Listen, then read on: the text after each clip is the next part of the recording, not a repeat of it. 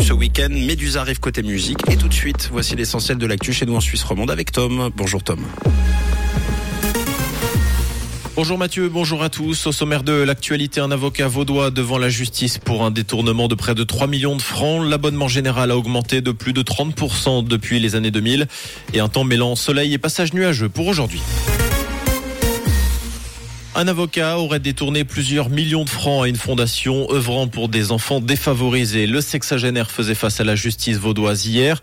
Le ministère public l'accuse d'avoir dilapidé près de 3 millions de francs en distribuant des montres, des bijoux et des voitures à des proches. Le principal accusé se défend d'avoir suivi les consignes et la volonté du fondateur aujourd'hui décédé. Le procureur a requis 5 années de prison contre le prévenu. Le verdict sera rendu ultérieurement.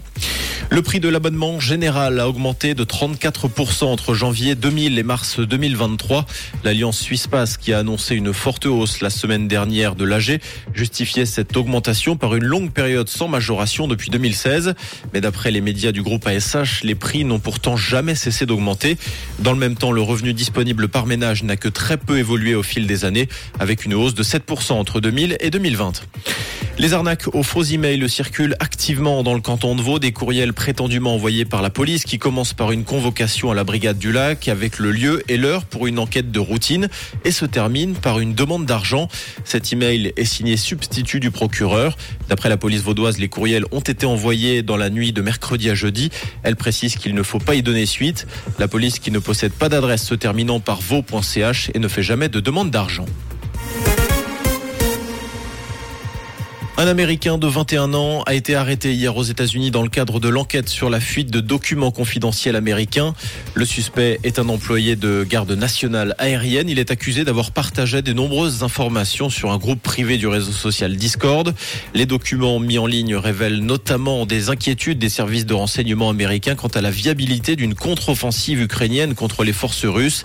Le suspect pourrait comparaître dès aujourd'hui devant un tribunal du Massachusetts. Jamie Foxx a été hospitalisé à cause d'une complication médicale. L'acteur américain de 55 ans est en observation dans un établissement médical de l'État de Géorgie où il tourne actuellement un nouveau film pour Netflix. D'après CNN, l'urgence médicale a eu lieu en dehors du tournage du film Back in Action où Jamie Foxx partage l'affiche avec Cameron Diaz. Son entourage n'a pas communiqué sur la nature de la complication mais précise que l'acteur était déjà sur la voie de la guérison.